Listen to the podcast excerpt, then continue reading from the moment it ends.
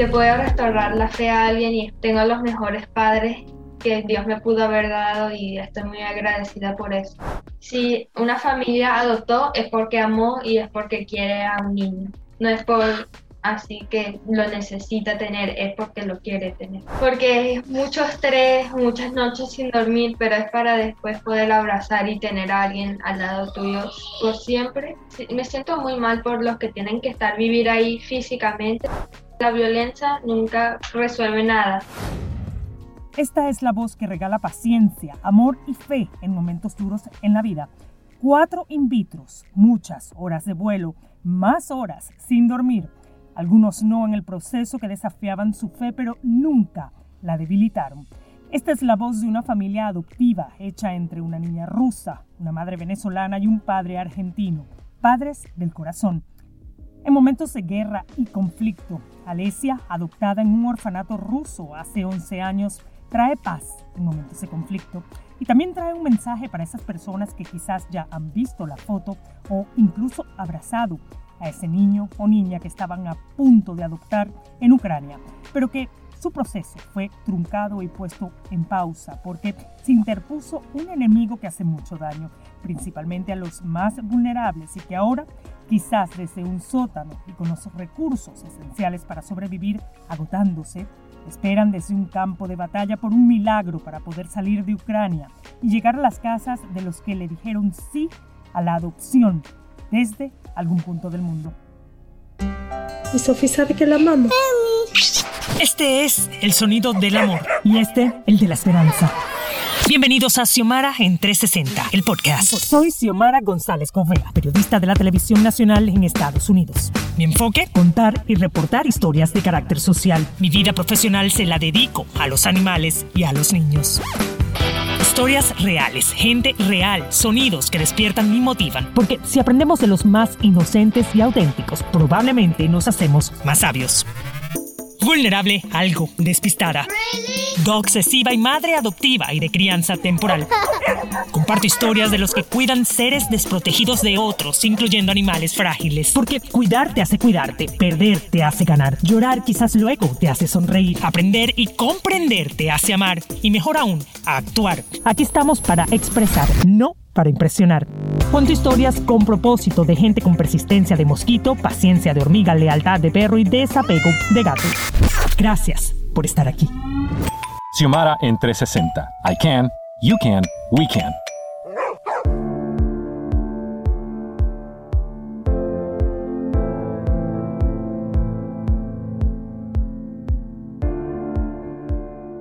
Y así es, regiones del mundo que han sido impactadas en estos días eh, por conflictos que son devastadores, pero el conflicto, la, parte más triste de este conflicto es la secuela emocional que deja principalmente en los niños, ¿verdad? Em, Polonia, Rusia, Ucrania, tratando pues algunos de batallar y, otros de atacar, ¿no? En, este, en el caso de Rusia se han visto por ahí personas precisamente en Rusia, mujeres y niños, tratando de, pues, de pedirle al gobierno, incluso estadounidense, que intervenga, pidiéndole al presidente eh, de su país, a Putin, que pues eliminen toda esta, este daño. ¿no? Tú eres rusa, Alesia, te adoptaron cuando tenías apenas un añito de edad. Tus papás, Sergio Silva, Adriana Sosa, que están a tu lado para los que no están viendo esta pareja maravillosa. Él es un hombre argentino, ella es una mujer venezolana. Se unieron, imagínense ustedes, y trajeron al mundo desde el corazón a una rusa. Eh, Alesia, tú viviste esa época y quiero saber desde un orfanato en Rusia, ¿qué recuerdas tú? Porque quizás intelectualmente esa, e, esa, esa experiencia no la recuerdes, pero emocionalmente típicamente quedan ahí algunos rastros. Entonces, cuando tú cierras los ojos y tratas de pensar, si es que lo haces, en tu pasado, ¿en qué piensas y cómo lo recuerdas? Bueno, yo personalmente no me recuerdo nada de como imágenes o algo así del orfanato, pero cuando yo cierro los ojos, eh, trato de pensar del ángel que em, Dios mandó em, cuando eh, estaba ahí en el orfanato para que me cuidara y me viera todos los días. eso es lo que siempre todos los días pienso o trato de imaginar. Al día de hoy eh, yo me imagino que también estás impactada con lo que está pasando en Ucrania. Gente, digamos, de tu sangre este, puede estar allá en, en Ucrania desesperado, este, viviendo un momento muy difícil. Cuando piensas en esa familia biológica que todavía tienes allá, y estoy segura que tú más bien estás agradecida por darte la vida, igual que tus papás, eh, eh, ¿cómo, lo, cómo, piensas en ellos? Eh, trato de pensar que están bien, que Dios lo está mirando y lo está cuidando a ellos y que no les va a pasar nada grave em, y que como nada más estén bien y que no, no, es tanto de fortuna, pero es más de emocional que estén con alguien y que siempre tengan a alguien ahí para darle un abrazo y confiar. Lo que dice mucho de tus papás. Tú evidentemente no tienes rencor, ni sé si tienes por qué tenerlo, ¿verdad? O sea, tú deseas amor, paz, protección para esa familia que por la razón que sea no pudo cuidarte. Es porque, eh, bueno, también hay muchas razones porque pueden ser que me pusieran a, adoptación em, y me imagino que lo hicieron para lo mejor. Em, y si no, igualmente nunca me gusta tenerle algo en contra a nadie porque eso siempre da algo mal en el corazón. A mí se me hace maravilloso cuando los mismos niños eh, expresan ese agradecimiento y viven esa experiencia de otra manera y que están dispuestos incluso a hablar de esto, porque hay muchos niños en este momento que necesitan hogares, ¿verdad? Y esto lo sabemos. Y ahora con este conflicto en Ucrania, pues muchos son los pequeños que se han visto incluso en sótanos de edificios que han sido impactados, niños que no tienen en este momento quizás en unas tres semanas, dicen que ya se agotan los recursos, alimentos, etcétera, ¿no? Mucha ayuda internacional tratando de llegar este, a pequeños, este, en este caso en Ucrania. Tú como rusa me dices que tú estás apoyando eh, definitivamente a la no violencia. Sí, a mí siempre me, mi papá especialmente, pero los dos, mi mamá y mi papá me han enseñado que la violencia nunca resuelve nada. Puede ser que resuelve algo en el momento, pero de verdad siempre es mejor hablarlo en paz a entrar en una guerra mundial. ¿Sientes tú rencor por tu gente de Rusia? Sí, em, me, siento muy mal por los que tienen que estar vivir ahí físicamente, pero también es, em, ya, como digo otra vez, ya sé que van a estar bien, em, siempre van a tener a alguien ahí puede ser que estén en un tiempo muy mal y eso es lo que está pasando a mucha gente, pero siempre siento que hay como esa, como se aseguran que igualmente si todo puede estar yendo mal, es para una buena causa en que lo planeó Dios. Esta es una muestra del amor profundo que ha sembrado tu familia en ti y que además es una familia cristiana que evidentemente pues yo creo que esto es una obra también de Dios, que tú estés conversando conmigo y que tengas la valentía para hacer lo correcto. Sé que apenas tienes 12 años, pero estas palabras yo estoy segura que representan mucho para muchas personas que están viviendo este conflicto de lejos y sobre todo ahí, en ese terreno. Yo empiezo por felicitar a estos padres. Sergio, de corazón te felicito por la, por la acción que tomaste a ti también, Adri, te dicen Adri, porque no solo fue un gesto de amor hacia la niña, fue un gesto de amor hacia ustedes también, de saber que a través de ella ustedes iban a florecer en muchas áreas de su vida. Y ahora son un trío que se acompaña en amor y este es el reflejo. Estas palabras de, su hija es un reflejo de lo que ustedes a través de Dios han sembrado en ella. Repito, Alesia, sé que es difícil hablar quizás de esto para una niña de 12 años, casi adolescente, pero de verdad que es muy, muy necesario escuchar personas como tú y de verdad gracias por esa valentía.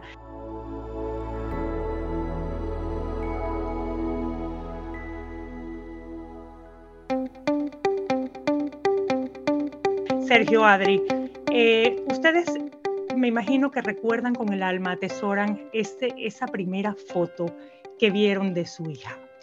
Pero antes de llegar a esa foto, ustedes pasaron por tremenda batalla, ¿verdad?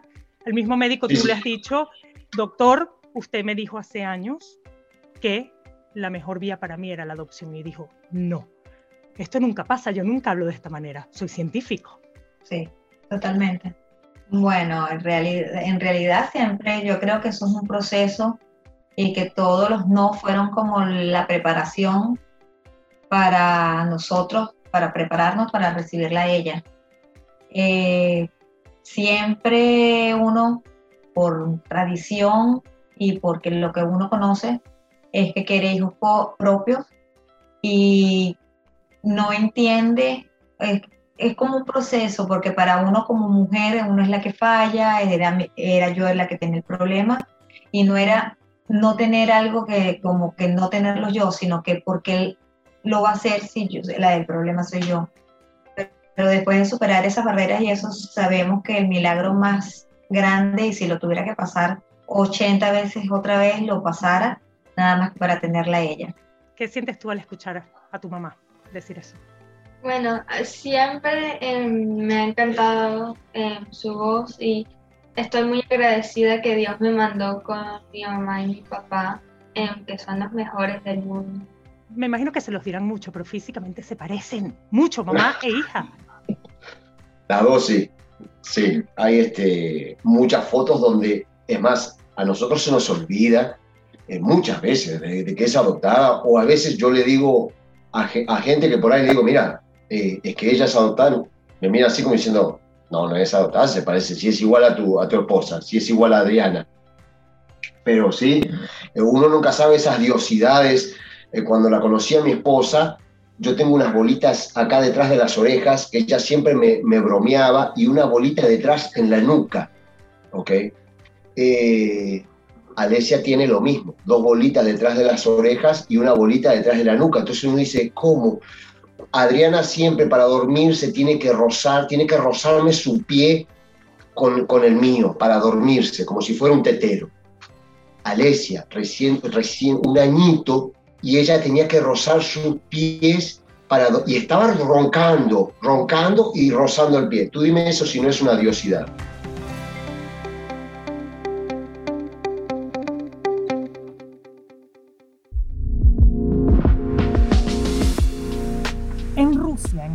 2013, el presidente Vladimir Putin aprobó una medida, una ley, que prohíbe que las familias estadounidenses adopten niños precisamente rusos. Rusia, después de China, era uno de los principales países de origen de las adopciones internacionales en Estados Unidos. Y para darles un poco de referencia, esta ley, que se llama Magnitsky, según los partidarios de esta, los padres adoptivos estadounidenses, algunos de ellos resultaron, dicen ellos, maltratadores, haciendo referencia a 19 muertes de niños rusos a manos de padres adoptivos desde los 90. Y sí, intervinieron grupos Human Rights Watch, Amnistía Internacional, porque claro, esta ley priva a los niños de familias que están dispuestos a adoptarlos y también privan a esos niños de tener esperanza defensores de los derechos humanos rusos y gran parte del mundo considera que esta ley hace de los niños rehenes de una política sucia. Los americanos, aquí en Estados Unidos, ustedes viven en Estados Unidos, en Miami, eh, han adoptado alrededor de 60.000 huérfanos, ¿verdad? Y eh, 600.000 huérfanos se encuentran ahora, en este momento, en Rusia. Estamos hablando de Rusia, ¿ok? En Ucrania se supone que el número es menor, 100.000 niños ahora mismo en Ucrania. Y se supone, también se predice que van a ser muchos más con estas violencias que están ocurriendo en este momento, ¿cierto? Ustedes como familia adoptiva, ¿qué mensaje le darían? ¿Qué le dirían ustedes a esas personas, a esos padres potenciales adoptivos que estaban ya los trámites casi, casi listos, ¿no? Eh, para ir a recoger a su hijo. Y esto dificultó todo este proceso. ¿Qué le dirían a esas personas que tienen estos niños esperando por ellos en Ucrania? Adolescentes, niños incluso con dificultades de todo tipo, ¿no? Además de, las bélicas ahora, ¿no? ¿Qué le dirían a esas, a esas personas, ¿no? Desde un ángulo esperanzador. Mira, yo pienso que es difícil porque ya el emocionalmente ya es algo porque ya estás en la puerta y decir no vas a llegar ahora porque pasa algo es muy difícil. Me, imagino que porque yo no esperaba, yo tuve que esperar dos meses y se me hicieron eternos. Y ahora estas personas quizás estaban ya a punto de buscar a sus niños y no poderlo hacer, me imagino que es desesperante, ese o sea, no tengo palabras, pero que tengan fe y que insistan, que persistan en, en, las cosas, que no se rindan. Lo que nos pasó a nosotros particularmente fue, no sé si te acordás, en el año 2010, eh, que, hubo un, eh, que hubo un volcán en Europa que había eliminado todos los aeropuertos y demás, y no había, entonces nos decían, no, no van a poder volar, esto está así, el volcán está la ceniza, un incendio, un volcán, era algo, era algo que tapó las cenizas de los aeropuertos de Europa como al mes o a los dos meses hubo una situación de una mujer gringa que devolvió a su niño solo con una mochila a Europa y eso generó que separaran las, las adopciones momentáneamente, pero la, agencia de adopción decía, sigan, o sea, no paremos con esto. No pasa nada, yo llamaba todos los días y, o sea, muy preocupada porque con todo lo que estaba pasando, creía que, o sea, el solo pensar que, que esto iba, que no la iba a poder buscar, me, entraba en pánico. Pero bueno, yo lo único que le puedo decir es que no se rindan y que sigan insistiendo y que sigan haciendo todo lo que puedan hacer para buscar a su niño. Ni Ucrania ni eh, Rusia son parte de la Convención de la Haya, ¿no? Y para los que no saben, la Convención de la Haya, ¿no? Se trata de defender los derechos de los niños, de los padres biológicos y también de los padres adoptivos, ¿no? Lamentablemente, repito, ni Rusia ni Ucrania no hay un acuerdo entre Estados Unidos y estos países para la adopción, lo que ha dificultado más, ¿no? Este, excepto casos especiales que se puedan adoptar estos niños, ¿no? Que sean niños huérfanos, etcétera, hay casos especiales. Ahora, la manera como han venido trayendo eh, a estos niños típicamente ha sido a través de alojamiento temporal los veranos. Son niños que pertenecen a orfanatos en Ucrania y que se van, por ejemplo, a España, a Estados Unidos. Bueno, siempre son países, digamos, europeos, pero también vienen a Estados Unidos. Comparten con una familia, ¿cierto?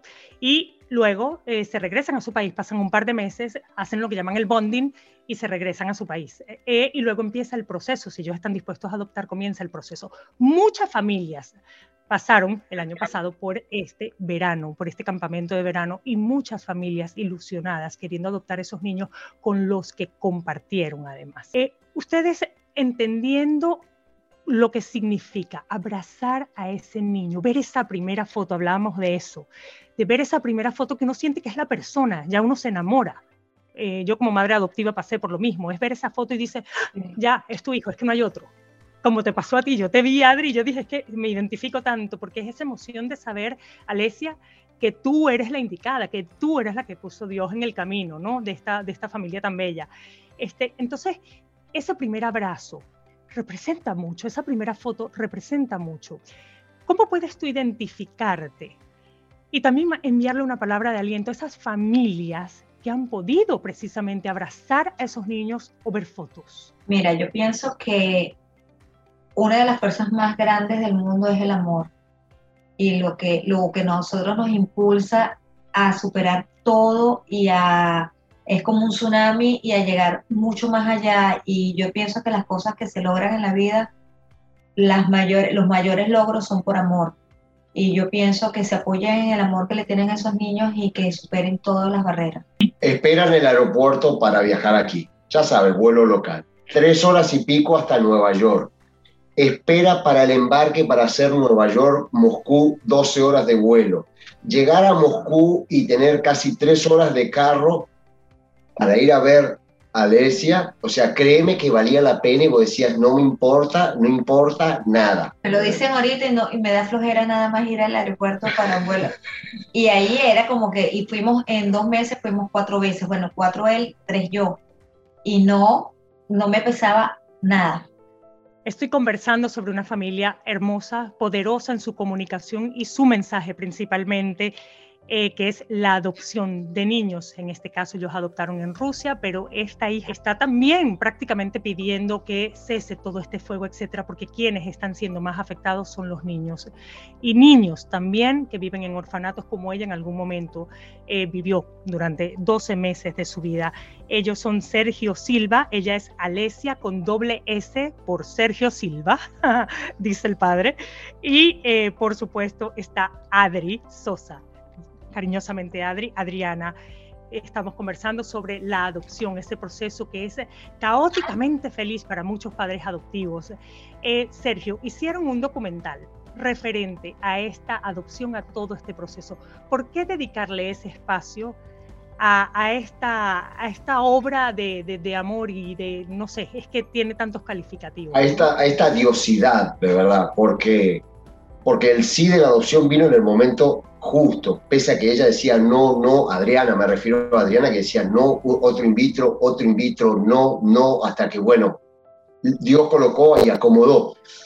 En la iglesia donde, donde nosotros asistimos, Doral City Church, obviamente ahí había alguien que era un director y productor y que escuchó la historia nuestra y supo y se interesó y se acercó a nosotros, que es César Román, es muy conocido en Venezuela, y, y se acercó y dijo, hey, de verdad que la historia de ustedes es algo muy linda y se me gustaría plasmarla para compartirla, para, para que vean el amor que se puede llegar a hacer, para que vean el ciclo de una adopción, que se vean que, que, no es, que puede haber muchas cosas lindas de Dios, pese, pese a todos los trámites y la burocracia que puede tener una, una, una adopción.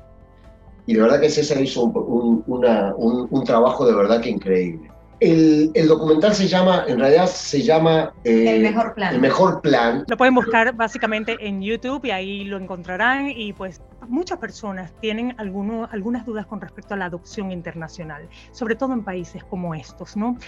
En Rusia, en el país de esta niña hermosa llamada Alesia, hay muchos niños con discapacidades. De hecho, más de la mitad, se considera que el 60% de los niños que están en orfanatos eh, traen discapacidades. Eh, ¿Alguna vez le dieron un pronóstico equivocado de Alesia? Y lo otro que quiero preguntarles es, eh, o un diagnóstico, ¿no? Y lo otro que me interesa saber es qué tan difícil realmente es la, adopción internacional considerando también el fraude, el tráfico ilegal de niños, que es un tema bastante serio, porque uno no quiere robarle un niño a una madre. Sí, mira, justamente entre esos largos viajes entre una parte y otro, cuando estaba con la traductora, yo le pregunté muchísimas cosas, le preguntaba todo acerca de las adopciones, acerca de los niños, acerca de cómo era Rusia, acerca de todo. Y una de las cosas que ella me comentaba era que los niños eh, primero tienen la opción para ser adoptados en Rusia durante los primeros años de su vida y mientras ellos están en la casa cuna. ¿Qué pasa con los niños que pasan a, la adopción internacional? Tienen que tener alguna discapacidad o pasan a, o sea, tienen que tener algo para que ellos no pasen a las adopciones internacionales. Entonces, la mayoría de los pronósticos de los, donde decían los, los, diagnósticos. los diagnósticos que te dan, la misma agencia me decía, mira, si tienen que poner algo que ella tenga, porque es para pasarla rápidamente a, adopciones internacionales y que ella pueda ser adoptada rápido y no pase, porque es más, todo el mundo obviamente quiere adoptar niños pequeños y mientras son niños más grandes tienen, ellos pasan por más cosas y es más difícil. Entonces, en primeramente ella decían que tenía una hernia, tenía problema de, bueno, retraso de crecimiento, que tenía eczema, que lo único que tiene es que sufre de la piel. Sí, porque el problema de, crecimiento cero, es una niña altísima. Sí. Ya a mi altura y a la mamá ya la pasó y de, de talle de zapatos. Pero justamente hacen eso para que ellos sean adoptados rápidamente. Igualmente ella me contaba también que después de los cuatro años, ellos hasta los cuatro años están en una casa cuna, que a los cuatro años están considerados niños grandes. Imagínate una criatura de cuatro años y que ella entonces eh, los son tratados como niños grandes. Entonces ahí vienen muchas cosas de que ellos están ya su, su, emocionalmente, ya no es lo mismo que como ella realmente ni siquiera se acuerda. Eh, Sergio y por supuesto Adri, con respecto a todos estos, estos trámites, eh, ¿qué es lo más difícil y cómo evitar ese, ese fraude, ese tráfico ilegal, caer en, caer en manos de una agencia que realmente no está como que cumpliendo estrictamente las reglas, ¿no? Sobre todo compasivas. Bueno, en el año 2010, cuando nosotros hicimos esta adopción, eh, obviamente se basaba en, en, en qué pasaba con las agencias, particularmente la agencia donde nosotros fuimos, era de una señora que la habían engañado tres veces con una, con una adopción internacional. Y ella misma decidió decir, bueno, ¿sabe qué? Yo, yo voy a ayudar a otra gente para que no le pase lo mismo que a mí. Esta agencia lamentablemente ya cerró porque la señora se retiró y dijo, chao, no estaba ni siquiera acá, estaba en Ohio, era. Sí, lo que pasa también es que justamente detrás de nuestra adopción se cerraron, Putin mandó a cerrar las adopciones a los Estados Unidos para niños rusos, porque, bueno, había muchas adopciones rusas y pasaba, una de las cosas que esta traductora me decía era que era un asunto sociopolítico porque a, pesar que la natalidad era poca, había mucha adopción. Entonces todos los niños, toda la, nueva generación estaba yendo hacia el, extranjero y especialmente a los Estados Unidos. Y sabemos obviamente que para Putin decir de que todos sus niños se le están yendo a Estados Unidos, a su, a su archienemigo, es algo que es a los venezolanos una raya, o sea, él no lo va a poder permitir. Entonces, claro. Es muy triste porque te están negando la oportunidad. Una de las cosas, una de las leyes, que él lo quería hacer desde mucho antes, pero no lo había hecho porque hay una ley que ampara al niño y eh, amparaba al niño en Rusia que tenía, o sea, que no se le podía negar un hogar. Entonces eso contrarrestaba lo que él quería hacer hasta que lo hizo. Eh, hay vías, hay vías para hacerlo. Recuerden que pueden ir a mi, al enlace de adopción internacional de maneras como hacerlo, rutas, que ahí lo explicamos este, un poco más. Alesia, tú quisieras volver a Rusia ah, y particularmente te gustaría volver a ese orfanato eh, en donde viviste 12 meses de tu vida, que tienes 12 años ahora, bajo un cuidado al parecer bastante amoroso, porque al parecer la persona que te cuidó era una persona con un corazón también muy noble. Bueno, a mí siempre ha sido mi sueño tratar de ir y como, como ver lo que eh, pasé 12 meses de mi vida. Em, siempre desde como, en, como 7, 8 años le he estado pidiendo a mi papá y a mi mamá para ir, pero ahora especialmente es muy difícil ir ahora con esta guerra entre como Rusia y Ucrania es ahorita no es el mejor momento, pero sí sería mi sueño ir allá y poder ver, especialmente la señora que me estaba cuidando, el ángel que mandó Dios y verla y poder abrazarla y decirle gracias. ¿Todavía ustedes tienen contacto con estas personas, con esta enfermera, con esta señora, con familiares? No. Capítulo cerrado. No, eh, sí, sí, como así como viste en el capítulo, o sea, no había que tener un contacto entre quien cuidaba y los padres, los futuros padres adoptivos. Entonces, por eso es que era este alboroto. Cuando nosotros nos pasó, era una mujer muy bajita, hablando en ruso todo el mundo, que decíamos, la, la traductora medio alborotada, así que, ¿qué pasa? ¿Qué, ¿Qué pasa? Entonces, pasaba obviamente de que, de que eso nunca pasaba, eso nunca sucedía, que era lo que, lo que nos estaban diciendo, y que era que esta, esta mujer que cuidaba a los niños, venía a tratar de decirle a ella, agarrarle la mano, bajar la cabeza y decirle, perdón, pero esto, eh, tu niña es muy especial, este, yo la estuve cuidando, quédate tranquila, o sea, era una cosa, mira, se me pone la piel de gallina. Y mi esposa decirme, yo agnóstico en ese momento, decirme, tranquilo, Sergio, ese es mi Dios que me está confirmando que, que, Dios habla de manera muy diferente. Alesia, ¿qué crees tú que sería lo que Dios pusiera en tu corazón y en tu cabeza y en tu boca en este momento de la razón por la cual tantos niños en Ucrania están pasando por esto y tantas madres batallando para proteger a esos niños y padres?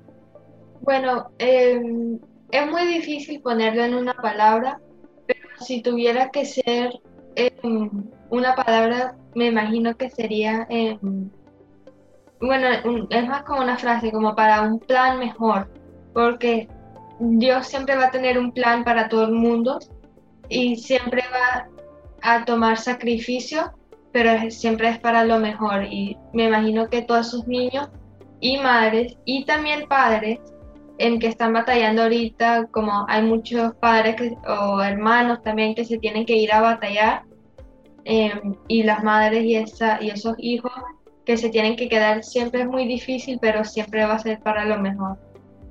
Esa es tu esperanza basada en fe.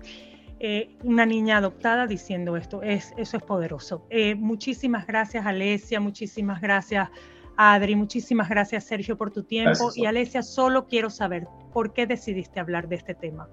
Nunca me ha dado pena de hablar de este tema porque yo sé que es muy importante para mucha gente y como es como le puede restaurar la fe a alguien y espero que sí eh, le puede, pudiera haber ayudado a alguien y nunca me ha dado pena porque siempre sé que em, tengo los mejores padres que Dios me pudo haber dado y estoy muy agradecida por eso. ¿Cómo describes tú la adopción? Es una batalla linda, porque es mucho estrés, muchas noches sin dormir, pero es para después poder abrazar y tener a alguien al lado tuyo por siempre, em, no solo aquí en este mundo, pero también en el cielo. ¿Cómo hago para atravesar la pantalla y abrazarte? Dios los bendiga. Muchísimas gracias de corazón. Gracias, muy Gracias. ¿No, ¿No quisieras un hermanito ahora de Ucrania? A mí me encantaría, siempre. Eh, tengo más espacio en mi cuarto si movemos algunas cosas. Eh, si una familia adoptó es porque amó y es porque quiere a un niño. No es por así que lo necesita tener, es porque lo quiere tener. Y lo que los niños adoptivos tienen que saber es que definitivamente fue una decisión y seguro vino del corazón. Estos no son que si quedé embarazada, ay Dios mío, no. Esta fue una decisión trabajada, llorada y luego sonreída con el alma y agradecida en una iglesia. Gracias.